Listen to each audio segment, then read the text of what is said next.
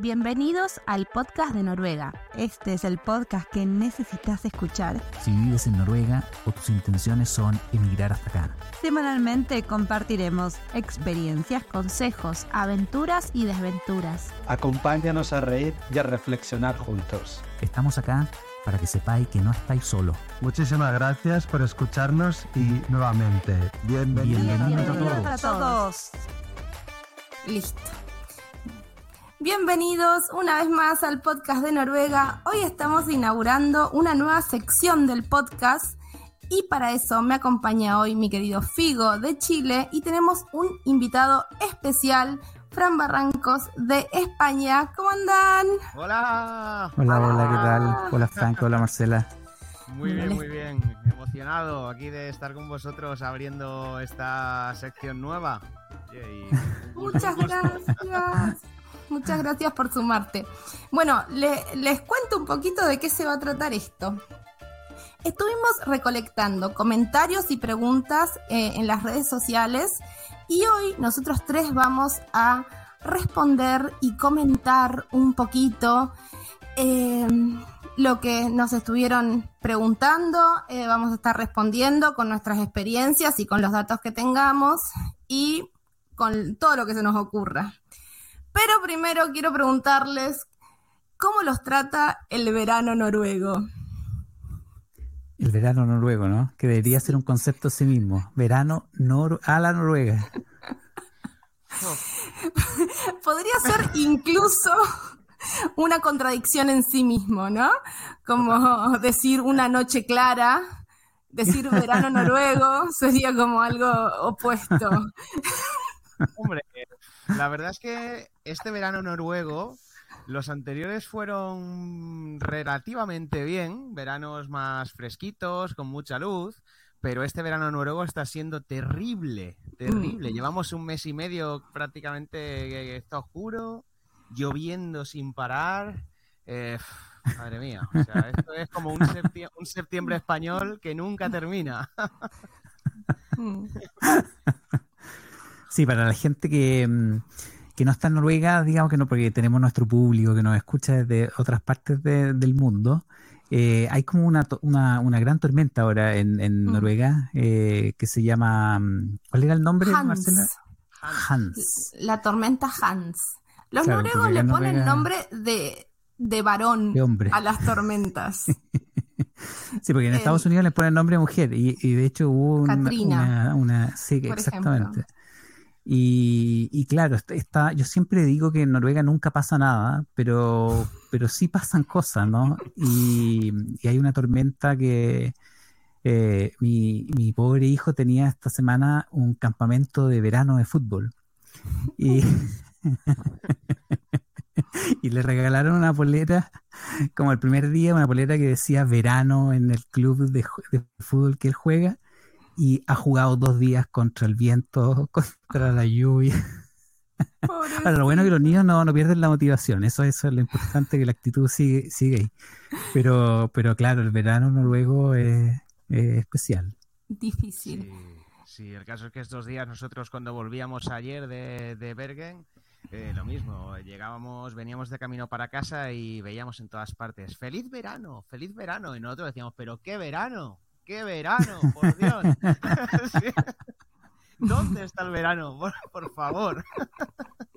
Esto no es una tor- Nos es han una estafado. Tormento.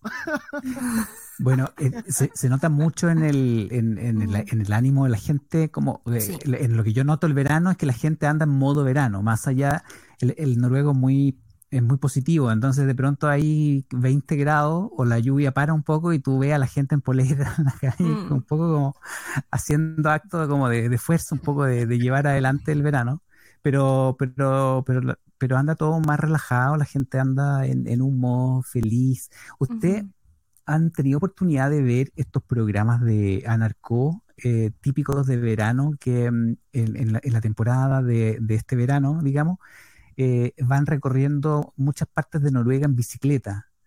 Eh, y, y, y de hecho hubo, hubo una temporada que, que incluso le hicieron un reportaje en medios internacionales, recuerdo un reportaje de la BBC, porque en el fondo era viajando en tren y era una cámara esto es televisión abierta, era una cámara a- frente al tren y el programa era el tren avanzando en tiempo real.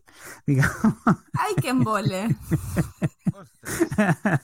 O sea, toda la acción de Marvel y todas esas cosas aquí como que no, no, no aplica. Y, no. y como que lo- los noruegos tienen todo un concepto y en alguna época era un bote que viajaba por Noruega y este año son, son unos tipos que van en bicicleta y van cruzando de una isla a otra y, y van en la bicicleta y la gente sale a las calles a saludar con sus banderitas en Noruega. Los he visto, alguna- no, no entendí todo, todo esto que me estás contando ahora lo contextualizo, pero sí vi en la televisión que era todo un grupo en bicicleta y esas bicicletas como con carrito y muchas cámaras, Claro. pero claro. no, no sabía que tenía semejante entidad. Eh, Es como parte del espíritu de, de- llevar el verano, digamos, a, a los distintos rincones de, de Noruega. Y visitan islas en las que hay, o sea, Copán es, es una, una... Seguramente pasaron por acá, estoy segura que pasaron por acá a, animar un poco a la gente. Sí. Pues no, no lo conocía yo este, este programa, la verdad. Pues sí que es cierto que últimamente ando desconectadísimo de, de todo. o sea que la verdad que no. No, a mí me llamó la atención la primera vez que, que- que estuve acá, porque es un programa que, que sale un poco del- del- de la dinámica de, de los programas que nosotros en Argentina o en España tenemos, que, que son un poco Sí. más como mucha gente gritando, digamos, mucha acción todo Sí, el tiempo. mucha ¿no? música, mucha bikini, Sí. mucha, mucho sol, playa, sí. Entonces ver gente viajando en tren y, y me, me- me acuerdo que me, me llamó mucha atención.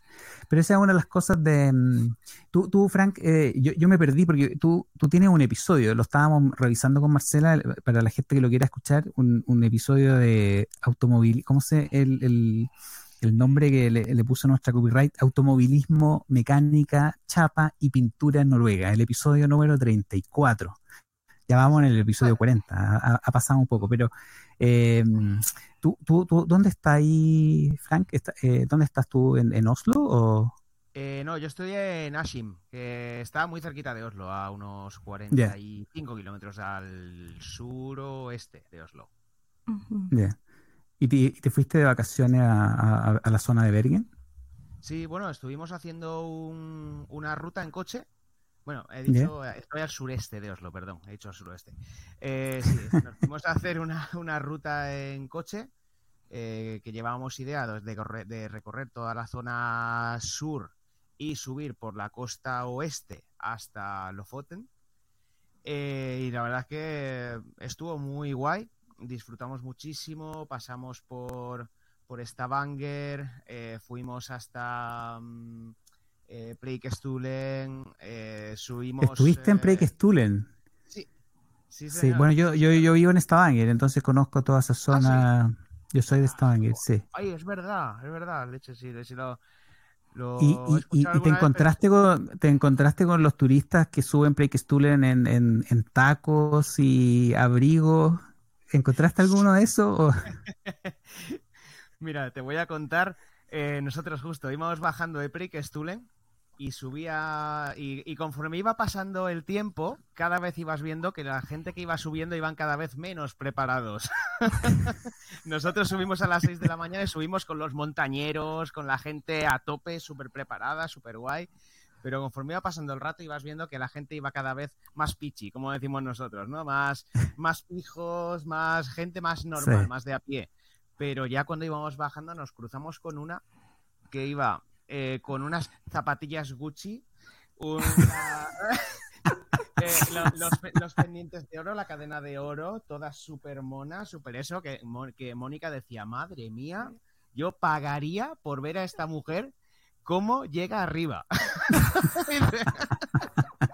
Bueno, por, por suerte tenía zapatillas de Gucci y no tacones, porque Sí, sí, sí. Sí, No, pero lo de los tacones es verdad, yo lo vi, Sí. yo lo vi en uno de mis viajes a, a he estado dos veces eh, en las dos veces he logrado llegar arriba. Eh, y no hice el ridículo, no porque yo sea muy pro, sino porque mi señora dijo, esto es lo que vas a usar para subir a Preikestolen. Mi, mi señora es noruega, entonces ella tenía claridad perfecta. Sí. Y, mm, pero me llamó mucho la atención de ver gente, de los típicos turistas que piensan que esto es un viaje, digamos, relativamente suave. Y la última parte no es tan fácil porque hay que subir algunas rocas, digamos, como al principio puede ser un poco, digamos, pero, pero ya más, a- más arriba se vuelve un poquitito más demandante. Sí, sí, no, la última parte es complicada. La verdad, es que Mm. se hace muy pesada. Hay que, a ver, no es, no es difícil, digámoslo, pero ya hay que estar un poquito en forma, llevar un zapato adecuado y tomárselo con calma porque Mm. es, es bastante pesada, la verdad. Mm. Pero sí, sí, es lo que dices tú. No llegamos a ver a nadie en, en tacos o en tacones, pero sí que veías gente que iba muy mal preparada o gente que, que directamente cuando los veías decías, madre mía, ¿cómo va a llegar esta persona arriba? Tal y como va así. Bueno, si es que llega. si es que llega. O sea que sí, sí, sí. O sea, muy, muy bestia. Pero muy bonito arriba, ¿no? Sí. Precioso, precioso, espectacular. La verdad es que el camino de subida es, es duro en algunos momentos, pero vale la pena, totalmente. Mm. Y pregunta, ¿dónde se les rompió el auto? Pues se nos rompió a 90 kilómetros de Bergen. Estuvimos, estábamos en... Ay, no recuerdo cómo se llama el, el lugar. Es un sitio que está Viking Valley. Eh, no recuerdo cómo se llama el pueblo. Está cerca de Oda, que, es donde se grabó, donde se rodó la serie de Netflix eh, Ragnarok. Que también Ah, estuvimos sí. allí. ¿Cuál, cuál Hay serie, perdón? eh, Ragnarok. Sí, de hecho hay que atravesar este pueblo para llegar a Viking Valley. Y bueno, y Viking Valley es un, es un poblado vikingo eh, que está pues en mitad de las montañas junto al fiordo, un sitio espectacular. Es un poblado vikingo, eh, pues por eso, recreado eh, totalmente como entonces, con sus herreros, sus casas. Es ahí eh, donde hay unos shows, ¿o no?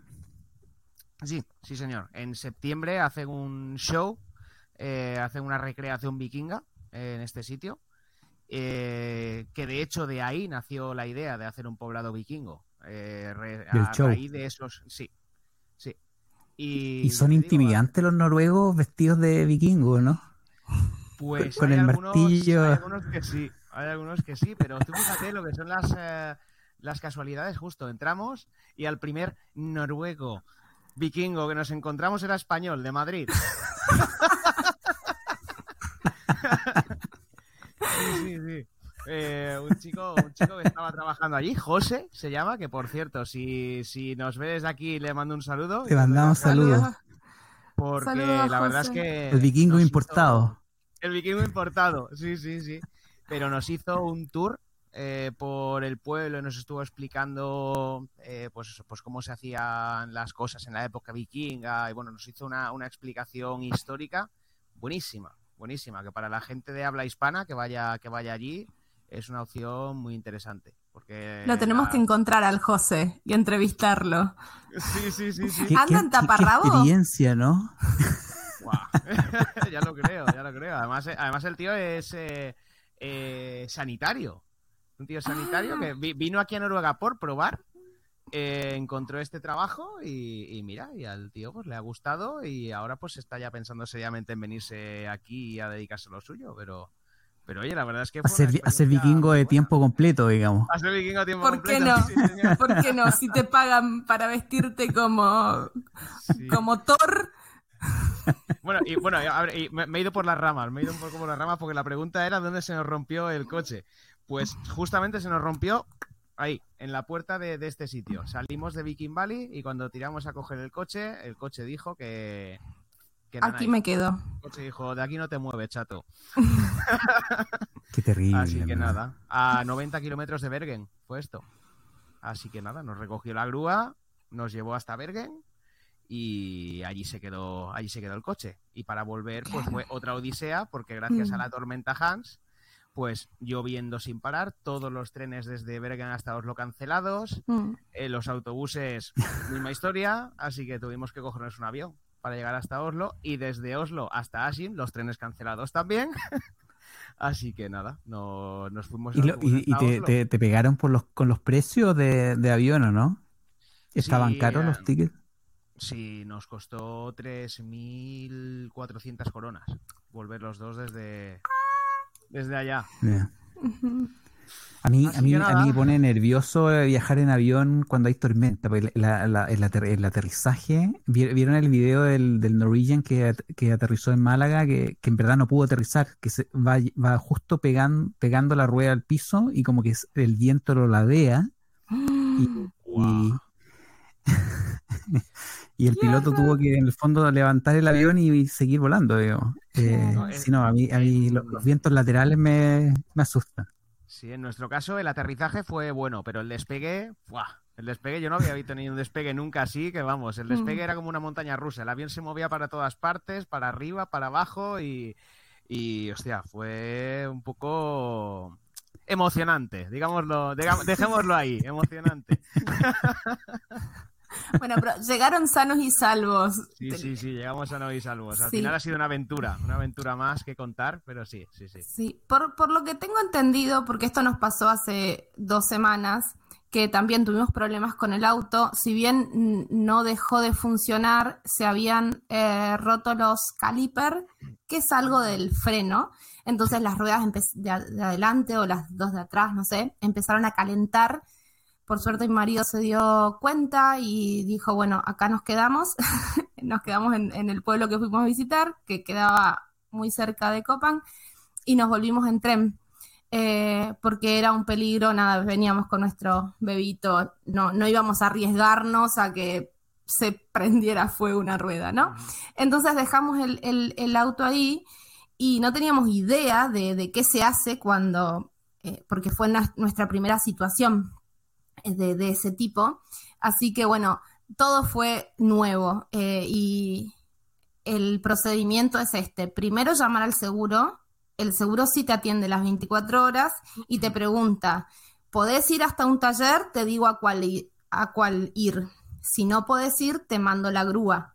El tema es que eh, en Noruega la gente ni siquiera cambia la rueda. Los autos, por lo menos el nuestro, no, no tiene rueda de auxilio, por ejemplo. Entonces, para todo llaman a la grúa. Eso hace que, sobre todo en los pueblos chicos, pocas grúas, en el verano hay mucho tráfico y están a tope trabajando. Así que, bueno, tardó un tiempo, pero llegó y lo llevaron al eh, taller más cercano. Eh, como, bueno, lo arreglaron en el, al día siguiente, fue como bastante sencillo y eh, lo que hizo mi marido fue pedir el reintegro del dinero que gastamos en transporte porque el auto se nos rompió. Y eh, que no era tanto dinero porque eran eh, cuatro pasajes de vuelta a nuestro pueblo y otro pasaje de ida para él ir a buscar el auto. y se lo reintegraron todo. No sé si todos los seguros funcionan así, pero nos resultó alentador de decir, bueno, el seguro eh, realmente cubre eh, no solo lo que le suceda al, auto, eh, por supuesto algo hubo que pagar, pero todo lo que fue transporte por romper el auto, eh, presentó los tickets de tren y qué sé yo, y se lo acreditaron en su cuenta. Sí, sí, en nuestro caso es algo similar también. También hablé con el seguro y también nos dijeron que, que la noche de hotel que tuvimos que coger en... en... Bergen. Sí, en, bueno, en Vos. Esto fue en Vos, que es un, es, es un pueblo...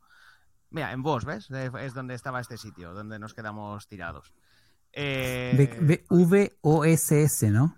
Sí, VOSS. Ya. Eh, Ya sé cuál es.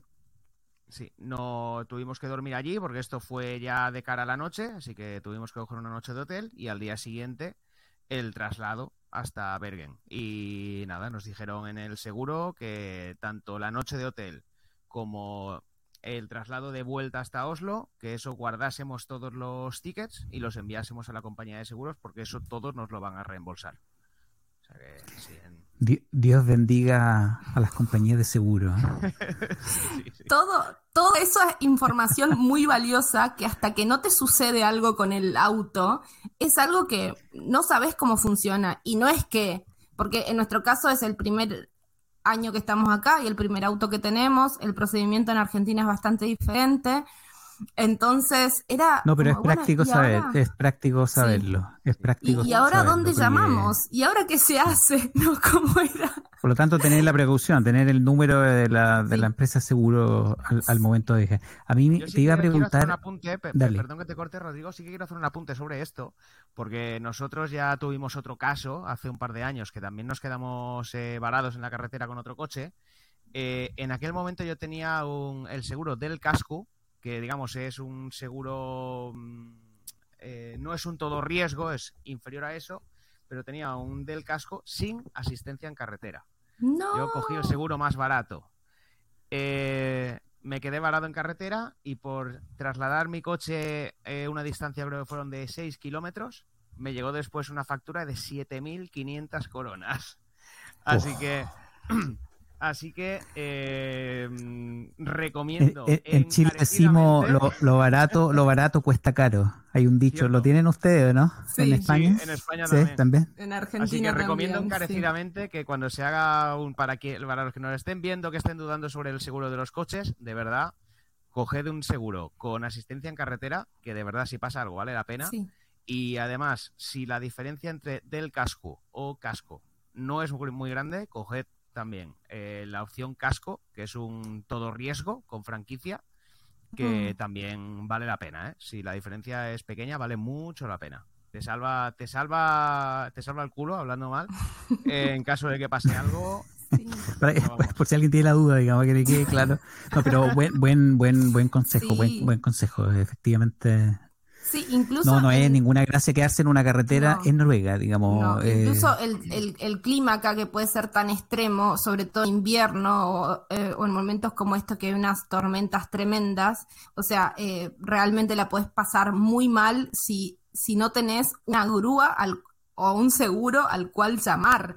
Entonces Mm. es muy importante que tengamos ese número e- en el teléfono Mm. y bueno, acá acabamos de dar los pasos básicos por lo menos para, no, para está- está salvar bueno, a lo- algún compatriota. Lo, lo que yo le eh, quería preguntar a ambos, porque eh, yo tuve una experiencia del, del tercer tipo en una carretera ya casi olvidada, digamos, Mm. que, porque nos veníamos desde Telemark hasta, hasta Rogaland. Eh, y estoy tratando de recordar el nombre, pero mi señora me dijo, mira, vamos a tomar esta, esta ruta. Yo no puedo manejar en Noruega, porque no tengo, no tengo licencia, pero entonces yo voy de copiloto y lo que dice mi señora es lo que yo, lo que yo apruebo. digamos. Y, a ver, pero nos Y no. fuimos por una carretera, un tercio de la calle Mm, ocupada por ovejas, sí. en el fondo, y los otros dos tercios creo que no cabían dos bicicletas, una de ida y de vuelta. Sí. Eh, y era ida, ida en ambos sentidos.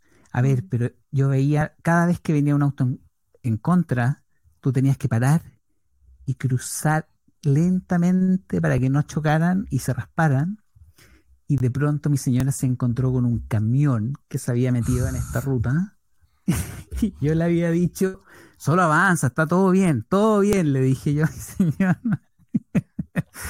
Y de repente mi señora avanza y en la mitad como de una subida se encuentra Mm. con el camión y, no te- y hay unas pequeñas zonas como de escape en el fondo que es como tú te tienes que retroceder y meter en esta zona de escape para que los otros autos pasen. A ver, pero yo lo pasé horrible durante dos Sí. horas en que, y más encima, te insisto, ovejas durante todo el camino. O sea, en el fondo había que hacerle espacio a las ovejas. eh, y yo no sé cómo es la experiencia cerca de Bergen. Yo entiendo que, que, que para, para esa zona las carreteras son un poco mejores, ¿o no? Pues mm, nosotros en la zona que estuvimos, las carreteras eran muy estrechas, verdad. No esperábamos encontrarnos con carreteras tan estrechitas, pero bueno, quitando de la estrechez de la carretera, por lo demás, eh, todo bien. Lo único que sí que es cierto que cuando empezamos a. cuando estuvimos la noche anterior conduciendo de noche, sin luz, eh, sí que paramos a dormir en un, en un apartado de la carretera, porque dormíamos en el coche. eh, porque la verdad es que nos daba miedo, ¿eh? nos daba miedo continuar de noche porque estaba Mm. todo completamente oscuro, carreteras muy estrechitas y, y nos daba miedo poder chocar o poder salirnos, porque no se veía nada. Eh, Claro, porque tampoco tienen, porque por lo menos en Chile, les ponen como unas luces que son reflectantes. Entonces, la luz del auto te permite ir viendo el camino. En el fondo, estas luces son como los, los aeropuertos, de los aviones. Tú ves las lucecitas y eso te orienta. Pero acá no, no, no, no hay nada de eso, digamos. Y los noruegos van rapidísimo, Sí. en verdad. Yo, Sí, a mí eso es lo que más me sorprende, digamos. Sí, Sí. En, en esta zona de montaña también las rutas son muy estrechas. eh, la, o sea, por acá, por Copang, pasa la ruta que une eh, Trondheim con Oslo. Entonces esa ruta está atestada de camiones porque justamente, o sea, todo el tránsito comercial pasa. Y la mayoría de los eh, camioneros son polacos o de otras nacionalidades que están muy ajustados con los tiempos y nos explicaron que si llegan tarde o lo que sea, les descuentan dinero, entonces van muy rápido y, y siempre que tenés un camión atrás, eh, el consejo que recibimos nosotros es déjalo pasar, o sea, eh, porque te obliga a acelerar a, a un Sí. ritmo que insostenible, pero claro, él está trabajando, no, no importa si vos estás de vacaciones, entonces hay que buscar alguna dársena lateral o algún caminito y dejarlo pasar, eh, porque realmente si no vas a viajar todo el camino súper eh, tenso porque el No, camión sí. te va a estar pisando los talones. Y esto de las ovejas sí, es así, sobre todo en, en las rutas que son de alta montaña. Y hay rutas incluso que están cerradas en invierno y solo se abren en verano porque están tapadas de Sí. nieve. Esta ruta, esta ruta es una de esas. Sí.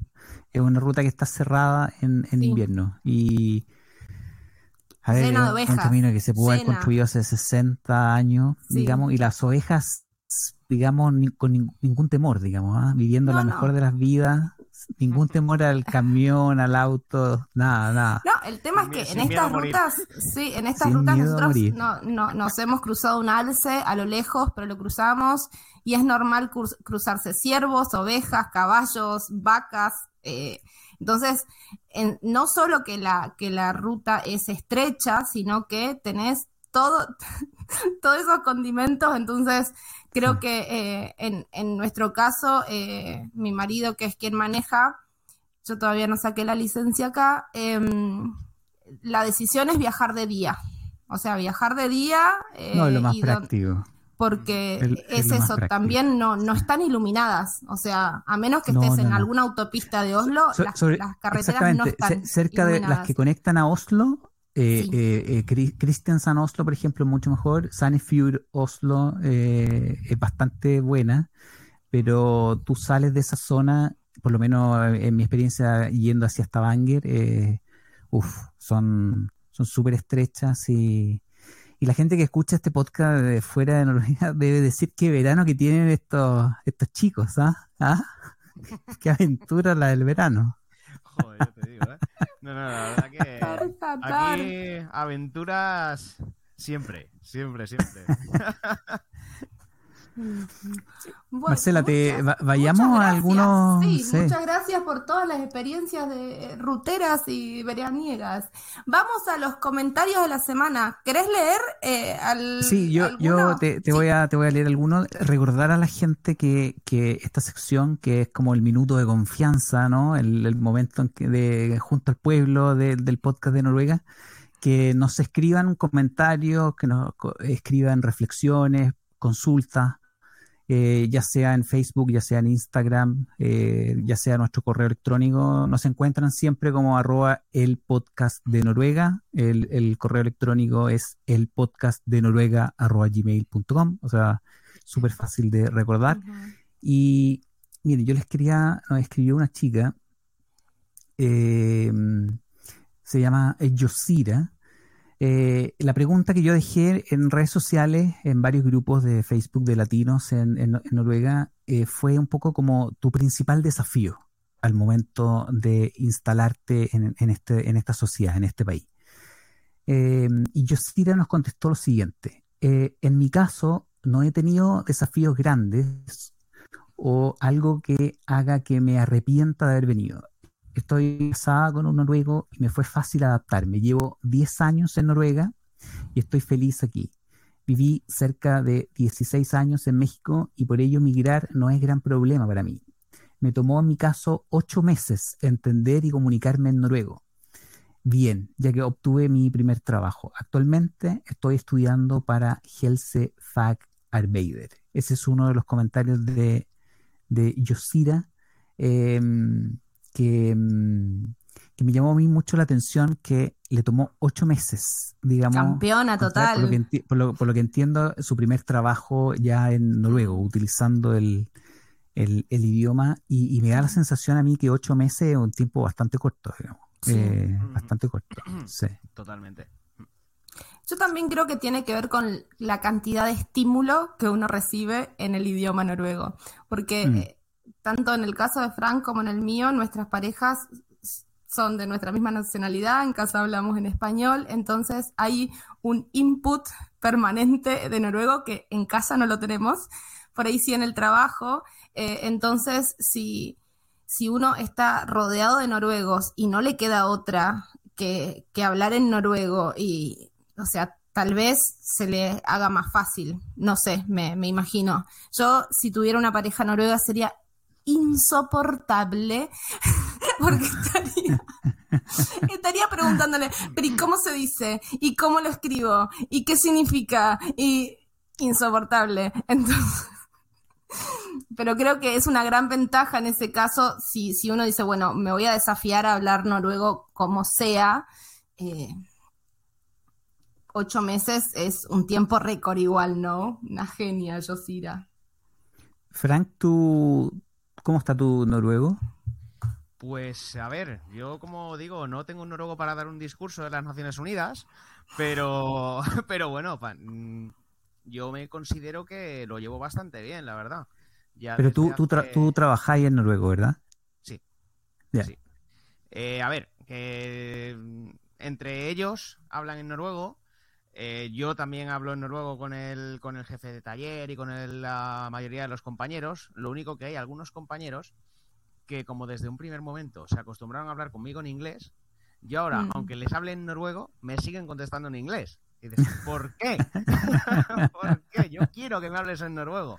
Pero se les hace, se, se ve que se les hace raro, no sé, se han acostumbrado a eso y me siguen hablando en inglés. Pero sí, quitando de esos compañeros, el resto es todo en noruego.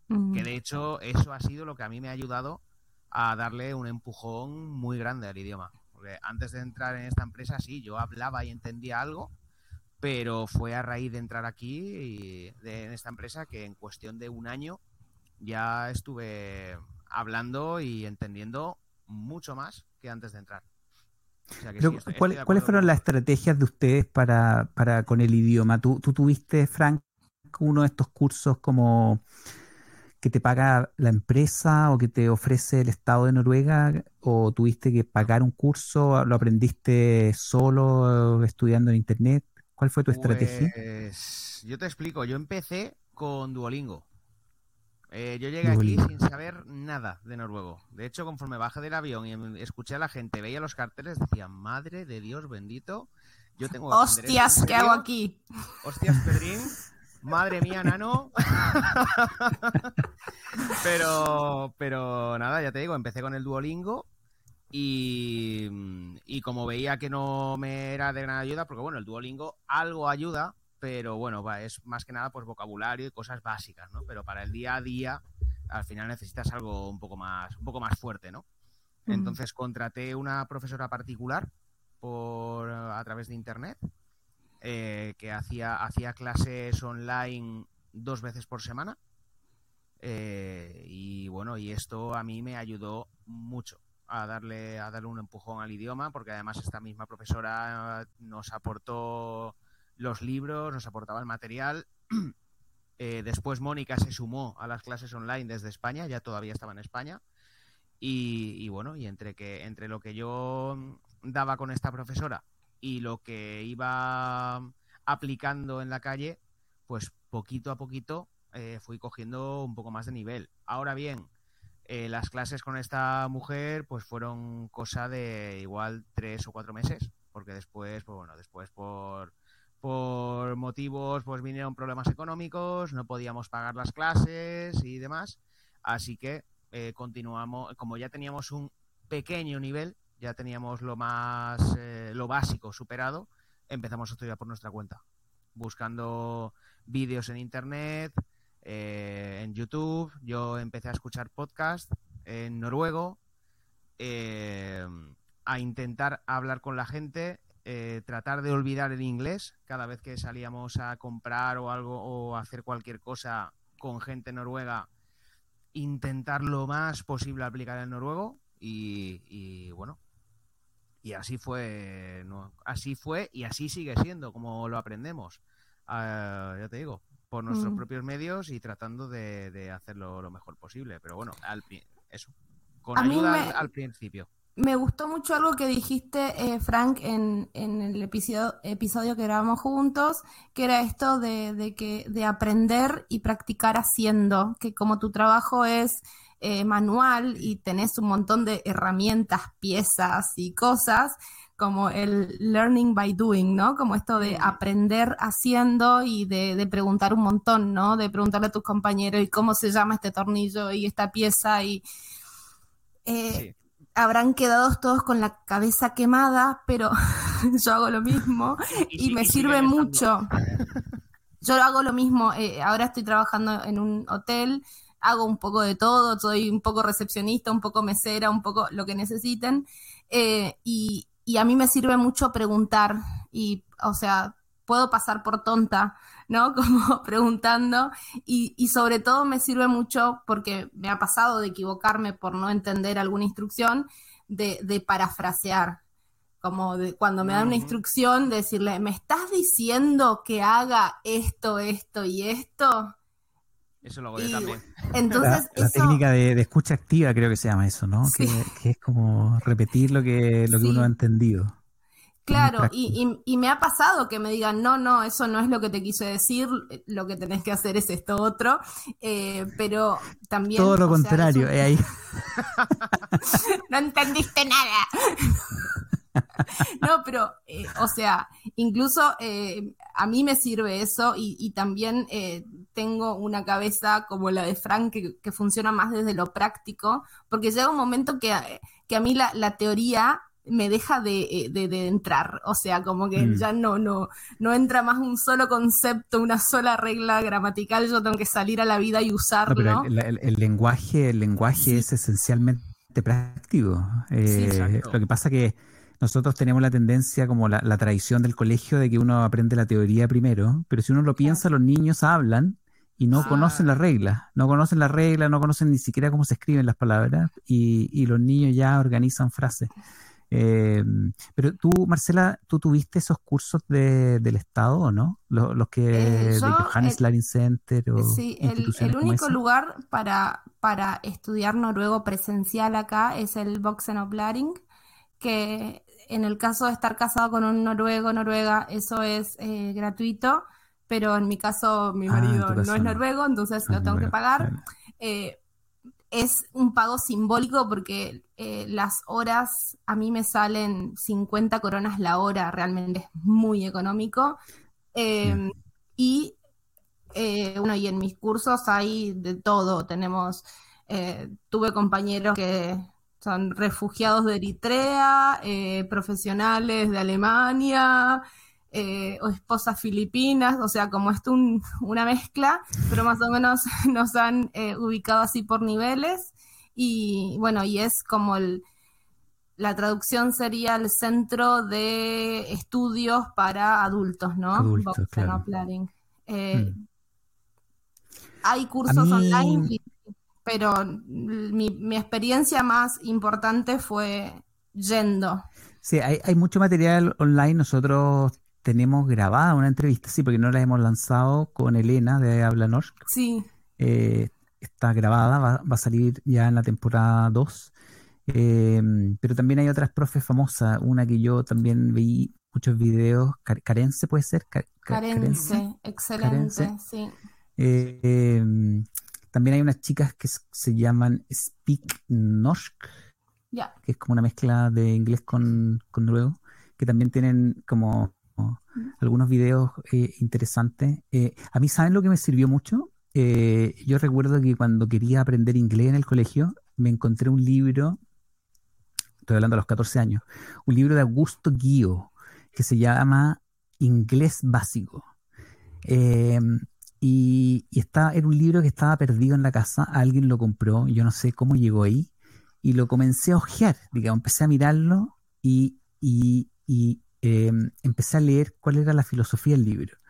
Eh, y la filosofía era que para empezar a entender un idioma uno tenía que partir por aquellas palabras y aquellas estructuras gramaticales que explicaban, eh, digamos así, el 80%, el 70% del lenguaje hablado, práctico, Mm. real que existe. Porque el, el inglés puede tener, no sé, no sé, 100.000 palabras, tal vez muchas más palabras, 500.000, qué sé yo, eh, pero hay un grupo de palabras que son las más importantes eh, y un grupo de verbos que son los más importantes.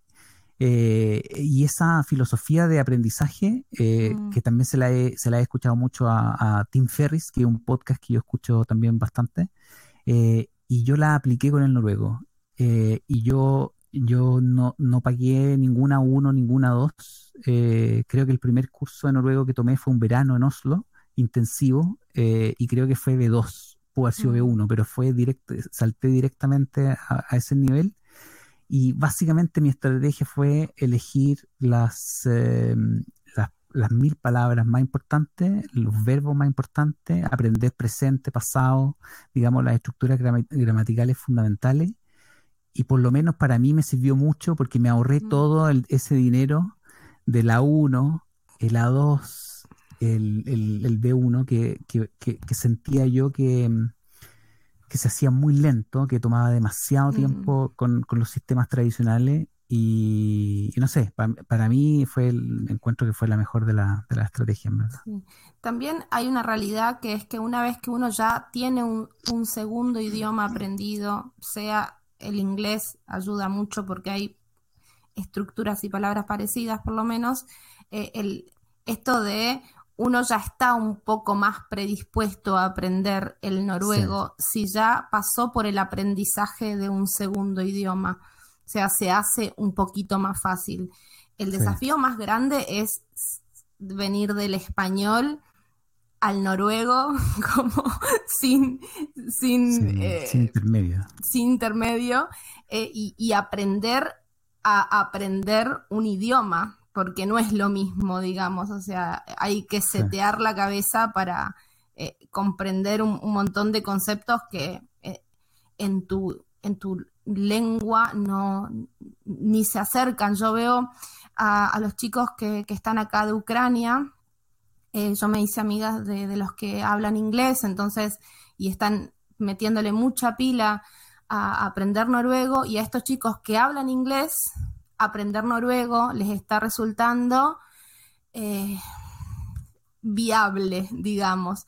Pero todos Mm. los otros eh, chicos que, personas que han venido de Ucrania, que no tienen como idioma puente eh, el, el inglés, sino que le pusieron una Mushmol Assistant, se llama, que es como una, eh, una asistente de Asistenta de lengua madre, claro. Claro. Entonces, encontrar una chica que, que habla ruso justamente, porque los ucranianos hablan ruso, entonces eh, tenés la profesora de noruego, la, de su- la, la rusa, que le explica en ruso a los ucranianos el noruego.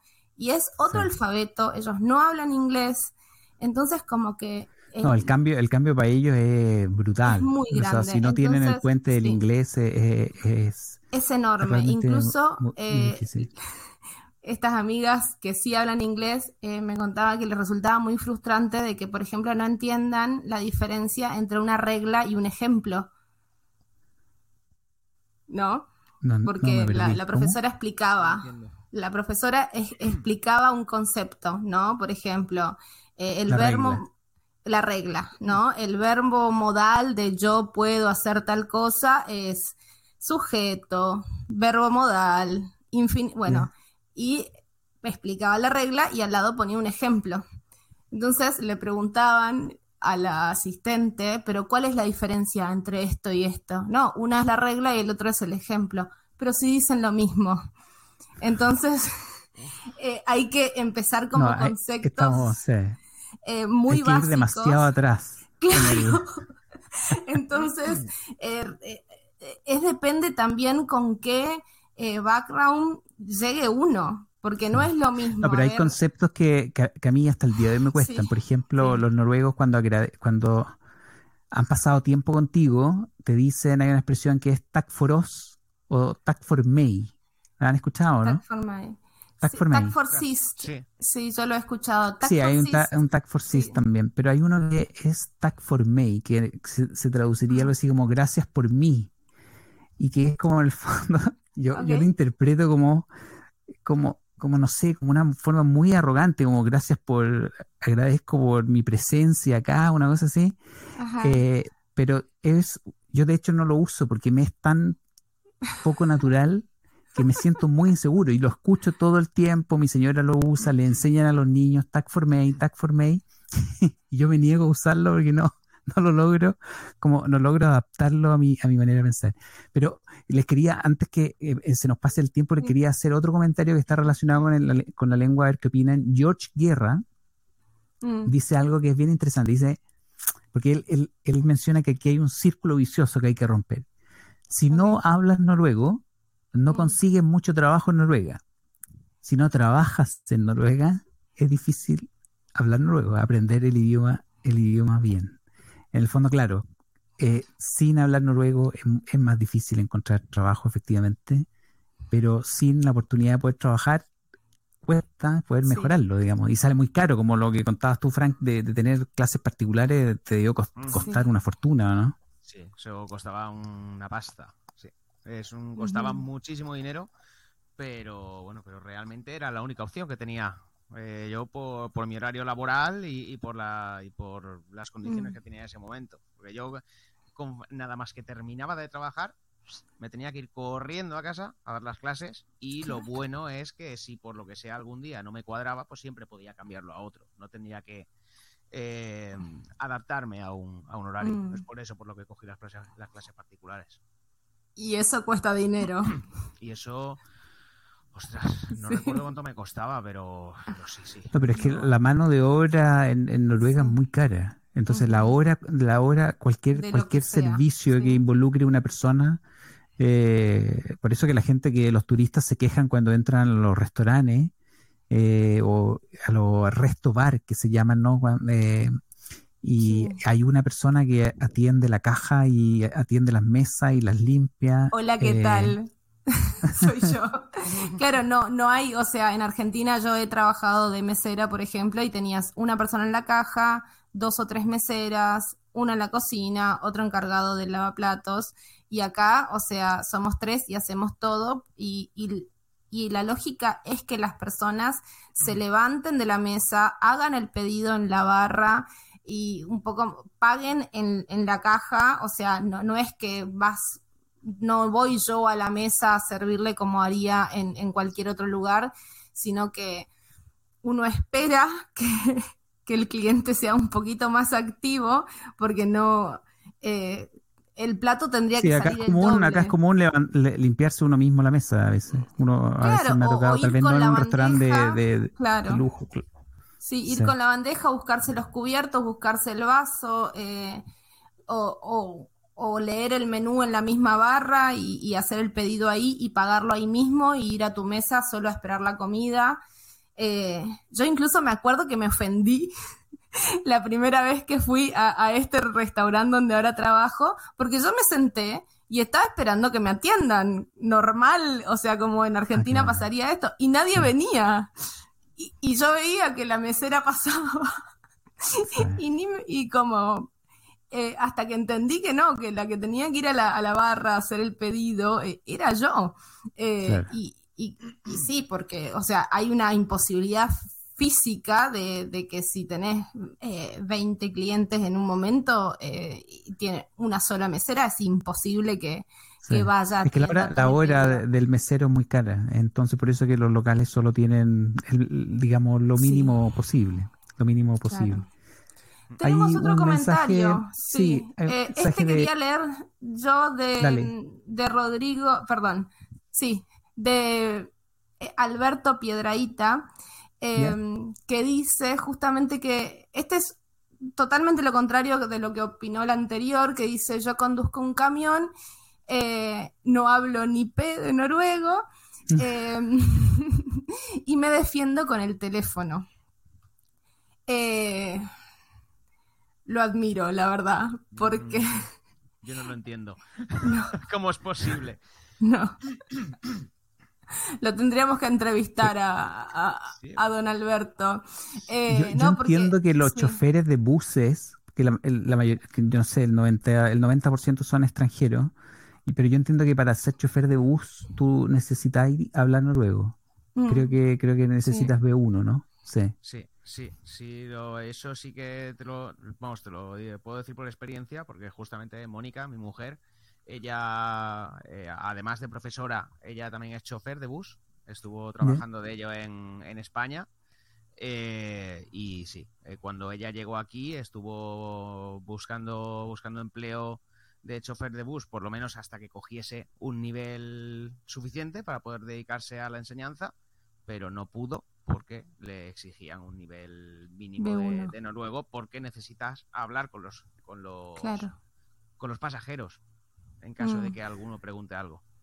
Sí, yo, yo, yo he, vi- he visto en algunas oportunidades personas, sobre todo ma- gente mayor, que se acerca al chofer a preguntarle cosas y, y en muchas ocasiones el chofer no logra entenderle a... a- eh, pero claro, probablemente lo- lo- los requisitos en- son más bien formales, como tener el Norsk Prøve B1, ya Sí. como tener el certificado, aunque en la vida real, con todos estos dialectos raros que hay en Noruega, Sí. de pronto el B1 te, te deja un poco insuficiente. Pero, pero bueno, nosotros entrevistamos, tampoco sale, no, pero entrevistamos, va a salir esta semana el episodio de María José, que es una ingeniera Sí. colombiana, eh, y entrevistamos a Karen, una chilena, pero ese episodio todavía no, no, no sale, también va para la temporada 2, de gente que trabaja en inglés. Claro. Eh, gente que en el fondo, porque hay burbuja, hay como ciertos círculos, ciertos trabajos que falta gente. Mm, Eh, Carlos cuenta que trabajó en, la- en los, en, los, los- en los salmones. eh, ¿te, te acuerdas tú, Marcela, que cuenta que, sí, que eran todos polacos, que aprendió de- polaco? De, de pollos, ¿no era de pollos? Ah, de pollo. ya. De pollos, De- sí. Que aprendió polaco porque eran todos polacos, sí. Sí. Ostras, ese, ese, ese, ese capítulo lo recuerdo yo justamente porque me llamó muchísimo la atención. Y dices, coño, Sí. vienes a Noruega y en Noruega aprendes polaco antes que el noruego. La globalización Claro, es como. en su de- máxima de- expresión. sí. Sí. Pero, pero hay, hay burbujas. De hecho, yo también he escuchado que hay mucho carpintero de, de Polonia, Lituania, por ejemplo. Entonces, claro, hay como un jefe que es el noruego que, y después traduce, le traduce a otro más, pero hay, y hay, hay algunos carpinteros que no, que no hablan muy bien noruego y, y que trabajan Sí, en, en el en campo Noruega. también. Acá se ve muchos Sí. polacos trabajando en los campos. Eh, las Sí. granjas están casi todas muy automatizadas, pero igual necesitas gente, ¿no? Y, y la mayoría son polacos y también eh, mucho, usan mucho el teléfono, eh, el, el jefe para quedarse tranquilo de que le da las Mm. instrucciones y les entienda, de, de mostrarle, hacerle leer la instrucción en el teléfono, eso lo he visto. Esto que estamos Práctico. hablando se, se relaciona con una de las, de las preguntas que, que nos llegó, eh, una de las preguntas que le habían hecho a Floria, eh, que dice, eh, yo llego en una semana, eh, hay dos o tres cuestiones acá. Dice, me registré en el UDI para aplicar para la residencia, pero no hay turnos. Yo llego en una semana. Mi duda es, ¿puedo empezar a trabajar si consigo algo y el empleador termina los trámites del UDI? Eh, paralelamente, si no consigo turno, no tengo eh, ID, no puedo avanzar con los otros trámites de correo. Como abrir Impuesto, cuenta, cuenta, sí. banco. Ujú. Esa es para ti, Marcela, porque tú, Sí. la abogada, la mujer Eh, que le y- gustan las no, leyes. no, no, y- y, o sea, la remé en, eh, a título personal con todo esto, así que eh, también tuve que leer un montón sobre esto. Em, una vez, estos, estos trámites son todos presenciales y hay que hacerlos acá en Noruega. Uno puede pedir el turno estando en, en su lugar de origen, eh, pero no es que se puede ir a la embajada, por ejemplo, de Noruega en Argentina o en España a hacer este trámite. Este trámite se hace siempre una vez que uno llega acá. Eh, work and Holiday es otro cantar. Estamos hablando de situaciones que no sean Work and Holiday. Eh, esto de no conseguir turno en el lugar donde vas a vivir es súper normal. Eh, por ejemplo, no suele haber muchos turnos en, en, Oslo o en Trondheim, y, pero sí hay turnos en los lugares más chicos. A nosotros nos tocó pedir turno, bueno, no había para el lugar más cercano, pedimos para el siguiente. Eh, Floria contó en uno de los episodios, de los primeros que grabamos, que yo... Que fue hasta Banger. Que se fue hasta Stavanger para Mm. hacer este trámite porque era, lo necesitaba con urgencia. Esa es una opción, porque como tienen un sistema como unificado, eh, donde lo hagas va a estar bien. O sea, lo que hay que tener es una dirección válida para el Folke regis Registration. Sí. Eh, Pues que- o sea, una dirección con un código postal a donde te pueda llegar el trámite. Porque eso sí te llega en físico y necesitan una dirección postal. Pero después, el turno de Ludi lo puedes hacer en Tromso, en Trondheim, en donde te quede cerca. Yo en mi caso lo hice en Trondheim también, desde ¿Sí? Oslo. Mm. Sí, sí. Ah, ¿te fuiste de Oslo hasta Trondheim por el turno este? Ujú. Sí, porque a mí me pasó lo mismo que a Floria. También lo necesitaba urgente y en Oslo no me daban citas hasta cuatro meses más tarde. Claro. Y en Trondheim sí que había una cita disponible para el mes siguiente. Y, y lo cogí en Trondheim, me cogí un avión y me fui a Trondheim a, Sí. a hacer. Otra cosa Ah, de cuatro suele- meses bajaste a uno. Sí. Pero otra cosa que Sí, suele los- pasar... el tema de los tiempos en, en Noruega Sí. eh, hay que acostumbrarse, digamos, a que todo funciona a otro ritmo. Otra cosa que puede pasar es que la gente, a medida que se va acercando la fecha, van cancelando turnos. Entonces, si estamos apurados, hay que entrar como todos los días, porque a mí me pasó de que se me liberó un turno y, y tuve incluso la cita antes que, que mi marido, porque nada, de tanta insistencia, entraba y buscaba turno y... eh, Ah, pero ese dato está bueno, yo, yo jamás me lo habría imaginado. Tú, tú entrabas y todos los días revisabas si, había si habían fechas anteriores, si alguien había votado a la hora, sí. y pinchaba y, lo- y si lo encontraba y es cosa de Claro, pinchar porque- y sí, lo más rápido posible. cuando vos pedís turno, o sea, si te, te, te figura no hay turno para la sucursal, eh, la estación que estás pidiendo, o te aparece el calendario. Si hay turnos, te aparece el calendario para el mes.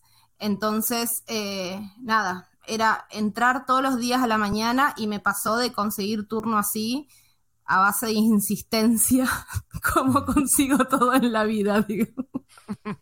No, bien, bien, bu- buena, buena Sí. actitud, en verdad, eh, Y, para, em, aprender. Sí, a ver, si uno viene con, con un contrato firmado, que por ejemplo el marido de Floria, el mío también, en el caso de Frank, vos también ya venías con, con un contrato de trabajo, uno puede empezar a trabajar sin tener todos los trámites hechos. El tema es que no vas a poder cobrar, porque esto, todos los trámites estos están concatenados.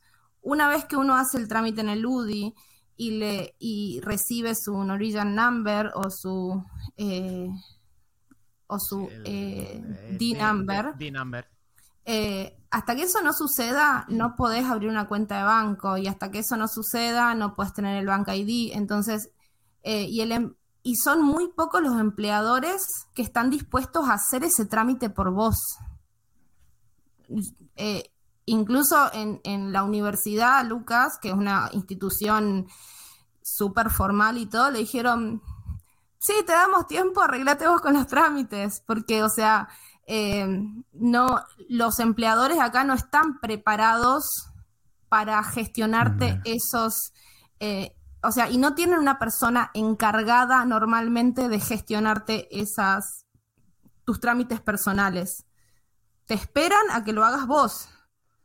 A menos que No, hay le que, ve- hay pidas ayuda. con, con una dosis de, de paciencia. Sí, Yo, yo olvidé ese- todos estos trámites, pero ahora que lo pienso, probablemente pasé por todas las penurias que ustedes pasaron Sí, sí, de esperar el banco, pero, pero mi cerebro lo olvidó. Sí, sí, no, es que al- al Memoria selectiva. Está, preparado Memoria- para memoria. olvidar esas cosas. Sí. A mí me Sí. pasa lo mismo que a ti, ¿eh? Ahora, Mm. ahora justamente estamos hablando de esto y se me están desbloqueando recuerdos. Dices, No, por favor, no. Bloquear, bloquear. "Exacto, ¿Cuánto tardó el filete". cuánto tardó el- la cuenta de banco en tu caso? En mi caso, pues desde que fui al banco, la solicité, me llegó el papel, lo firmé, lo volví a enviar otra vez, me llegó el, el Mm. brique, etc, etc, etc, etc. eh, pues yo creo recordar que eso fue un, un mes y medio o dos meses. Claro. Ostras, no lo recuerdo exactamente, por lo que te digo que lo tengo bloqueado ya, pero, Mm, pero dos meses, dos meses seguro. mm. Sí. Dos meses Ah, seguro. También dat- el, el trámite que sí pueden hacerte algunos empleadores, que en mi caso me lo hicieron, eh, es el del Skatetaten, que es la parte tributaria. O sea, como ellos tienen una eh, oficina de, de contadores, digamos, que se encarga de los de liquidar sueldos y qué sé yo, ellos me dieron de alta eh, en, en la página de, o sea, de la agencia tributaria noruega y yo lo único que tuve que hacer es como una declaración jurada online de lo que creo que voy a ganar en el año y qué sé yo. Pero ese trámite por lo menos me lo ahorré porque me lo hizo mi empleador en este caso. Eh, todo difícil menos pagar impuestos. sí, sí, sí, Eso sí, te lo hacen eso- fácil. pero ¿sabes qué? Al día en automático. 24 horas va a tener su cuenta lista, señora Marcela. Sí. Eh, para descontarme impuestos, pero rapidísimos. Bueno, Oye, Marcela, Una eh, estamos, estamos creo ya como en, en- en la hora. una hora, Eh, al- algún- exacto. ¿Algunas palabritas, Frank? Eh, ¿Alguna recomendación para la gente que está pensando venir para acá o que está llegando recién, que la está viendo difícil? Pues a ver, para los que quieren venir para acá, eh, pues yo creo que ya lo dije en su momento, creo, si no, pues lo, lo digo ahora, que realmente Noruega, en Noruega se vive bien, eh, pero no es todo tan bonito como lo pintan. ¿Vale? Que uno se informe bien, porque yo conozco mucha gente en España que cuando le digo que estoy acá en Noruega me dice, ¡Uh, Noruega, joder, qué bien! Allí ganarás un dineral y qué bien está, joder, cómo me gustaría. Sí, vale, se vive bien, se vive mejor que en España, pero mm, ojito que no es todo color de rosa, que se gana muy bien, pero también se paga muchísimo. Así Sí. que Sí. cuidado, cuidado que no es tan, tan, tan bonito como lo pintan. Pero, pero bueno, quitando de eso, eh, por lo demás, eh, sí que es cierto que respecto a temas sociales, mucho mejor. Si te gusta la tranquilidad, mucho mejor. Y sobre todo, si tienes hijos o tienes idea de tener hijos, mucho mejor porque la vida familiar aquí en Noruega se puede conciliar Sí. Y ya no te digo se puede conciliar mejor que en España, se- es que se puede conciliar y se concilia bien porque en España hoy en día, te- eh, si tienes No hijos, eh, es o, o el trabajo o la familia. No, Mm. no tienes que elegir, no puedes combinar las dos cosas. Así que eso es lo que lo que puedo decir. eh, no sé, no igual no es muy alentador, pero pero bueno es Es pues, realista y, es el enfoque que le queremos dar al podcast justamente, Correcto, que es correcto. alentador pero a la vez realista, ¿no? Porque eh, es hasta muy peligroso arriesgar todos los eh, ahorros y, y- y- y los objetivos personales y familiares, es decir, no, voy a Noruega y en dos meses consigo trabajo y en, en una semana seré millonario. Y- Eso no solo no sucede así, sino que es eh, muy riesgoso, eh, No, sobre toma- todo toma- si uno toma quiere tiempo, con sí. familia. Sí, Sí. Sí. Y, so- y sobre todo una cosa también, que eso también es importante, es que a lo primero, cuando lleguen, muy probablemente, mm, eh, los primeros trabajos que consigan, eh, pues terminarán hartos. Porque, bueno, todos, todos hemos pasado que porque los primeros trabajos nos tratan como basura eh, en, en- en algunos momentos, ¿no? Pero bueno, que eso termina pasando, termina Mm. pasando. Eso sí, importante, 100%, aprende noruego. Aprende noruego. Eso es punto imprescindible si quieres un trabajo en condiciones. Entonces, lo básico y principal que tienes que hacer, te lo digo mirando la cámara, te los ojos. Aprende noruego. Me encantó. Muchísimas Vamos a dejar gracias. grabado, Frank. Lo- lo- lo- va a ser el video del podcast mirando a la, a la cámara. ¿Ah? ¿Te quedó claro o no? Aprender noruego. Sí. Ahí Marcela se nos cayó, pero bueno, no- voy a voy a despedir yo si es que Marcela no, no vuelve en esto. Frank, Bueno, muchísimas gracias por, por estar en este primer episodio del formato nuevo. Eh, recordar el episodio número 34 con Frank, eh, de automovilismo, mecánica, chapa, que él- se inspiró Marcela. Eh, Marcela, volvió, volviste, te, te- te Estoy perdimos acá. por unos segundos. Sí, recordar que, que nos manden sus mensajes, sus comentarios a eh, arroba el podcast de Noruega en Instagram, en Facebook, en todas las redes sociales. Estamos como el, el podcast de Noruega, que nos sigan en Spotify, nos ayuda mucho que nos puedan seguir en Spotify. Y también si nos quieren escribir un correo, eh, el podcast de Noruega arroba gmail.com, nos pueden escribir, nos pueden mandar audio para que aparezcan en este nuevo formato. Y nada, feliz de haber estado contigo, Frank, contigo, Marcela, al día de hoy, de mi parte. Igualmente. Muchas gracias. Chao, chao. Chao. Chao.